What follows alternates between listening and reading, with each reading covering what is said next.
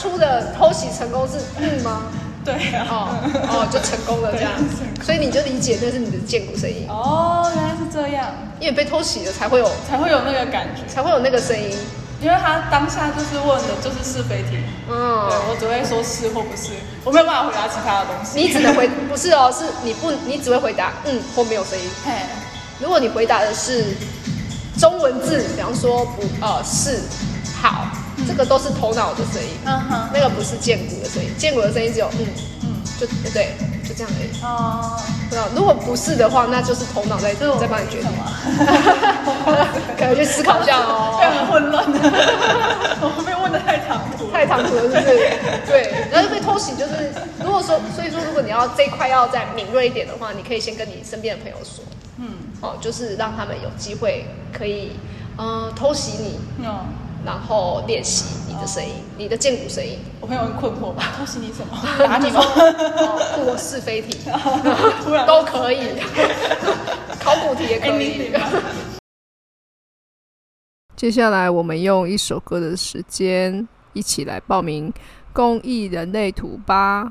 游戏规则非常的简单，欢迎你详细阅读之后再进行报名哦。请回到你的内在权威。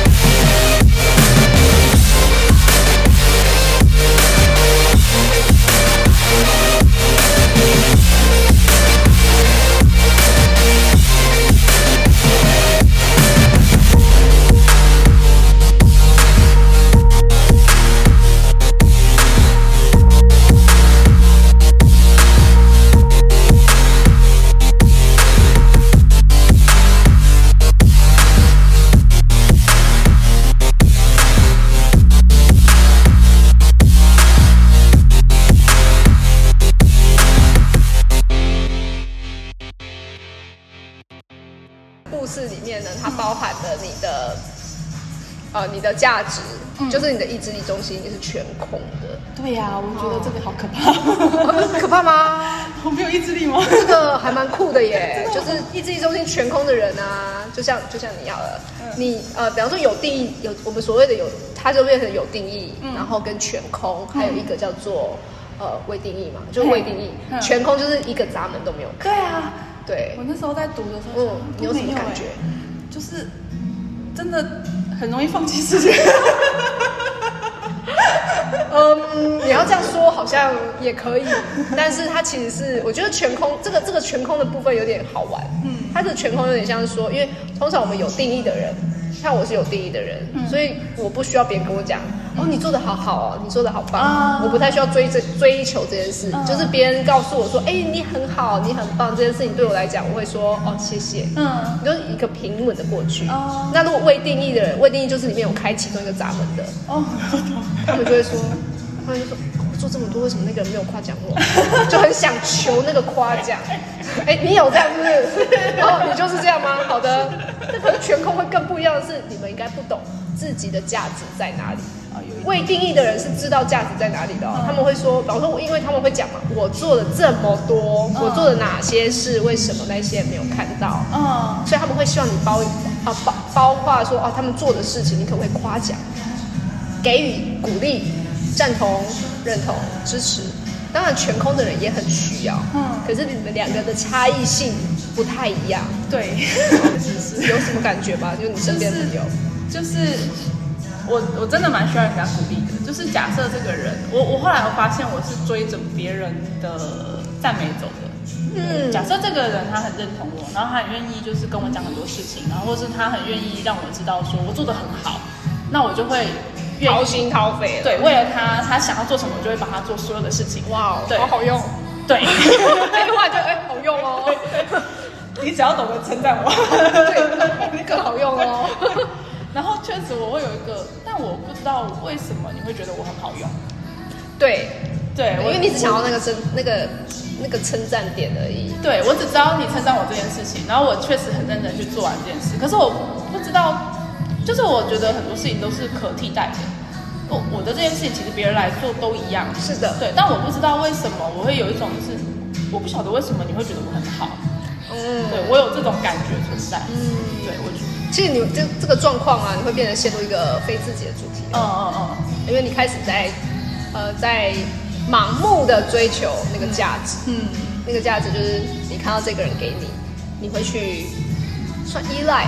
哎对，啊、依赖这个人，但是你刚刚的故事里头，它也呈现了这样的主啊，有的你你以为这个人看到你的价值，所以你开始付出，结果发现不是。嗯啊，你刚刚是有这样的一个桥段吗？它其实就是一个跟空白一击中间有关系的，因为它是一个追求价值的过程，你很容易就是追追错人。嗯，原来就是你，啊，所以我觉得好玩的地方是你，你其实是可以呃找寻对的人的。嗯。你可以在这些过程中，你发现，哎，我跟这个人合作，嗯。他是应该才是他是对的人。啊，你可以你是可以分辨的哦，不是说啊，今天这个人夸奖你，你就觉得，哎，我就我我觉得那个就是你是可以的，对，但是你需要你需要回到的是你的内在权威跟就是因为你是生产者，所以你等于是等待事情来到你的面前，然后去用剑骨做回应，嗯嗯。那你就知道那个人是不是对的人。嗯。我就算这个人一直夸奖你，你就是没有回应啊，那、哦。那你就知道说哦，那这个应该不是。我们我们的合作不是那么真心的。哦，了解，嗯他可能很夸奖你，很开心的，一直说哎你真的很棒什么什么，可你就是觉得嗯好像就是并没有骚动到我，对，然后没有那么的 那么的动心，嗯。因为他可能会过程中问你一些问题嘛，比如说哎我觉得你这个这个专案做的很好，我们要不要合作？嗯，结果你发现没有想要跟他合没有没有任何回应。哦，有可能，哦，那就不是你要的人。对，我会自己内心中会跳出一个 question，对，就是哦，他跟我问了，但是我有一种，嗯，好像先不要，对，先不要，哦，那就我说哦，我再想想。对对对对，就是自己会稍微有思考到，就是有一种哦，先不要的感觉，确那实太好了，嗯太好了。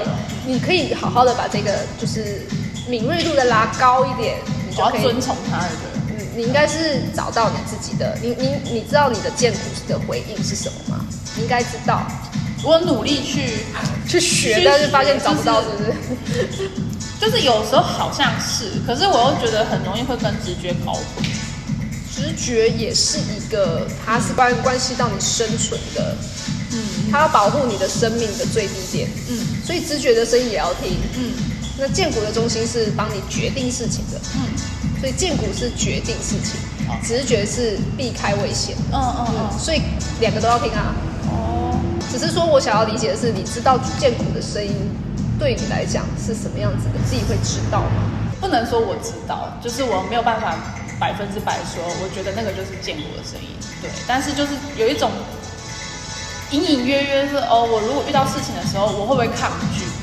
就是有一种从本能上抗拒这件事情的那个感觉是有出现过的，哦就是我觉得真的不行，真的不行。然后通常这种事情，只要我开始抗拒之后，它就很难成。对，就我不管多认真、多努力的继续去去跟随，就是去 follow 这件事情，但是通常我只要一开始抗拒之后，就是事情都不会太好。所以你有发现这件事情？有有，我们现在知道的是，你已经开始有察觉这件事情。但是其实建骨很好用的地方是，它可以帮助你成为一个八方玲珑的人。八方玲珑，因为只有我们自己，只有我们自己知道答案，你知道吧？很多人都说，呃，建骨人就是只有你们自己知道答案，谁知道你们建骨有没有回应啊？这样，对，对，所以我们是可以伪装的嘛？但是被偷袭就没办法伪装。